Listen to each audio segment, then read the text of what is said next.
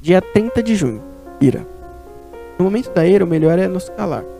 Pelo simples fato de se falarmos nesse momento, nada de bom sairá. Use a sabedoria do silêncio e fale apenas quando estiver calmo. Caso contrário, fique quieto, para sempre. Leitura do dia, Tiago 1, 19. Isso é mais um Diário de um Aplicador.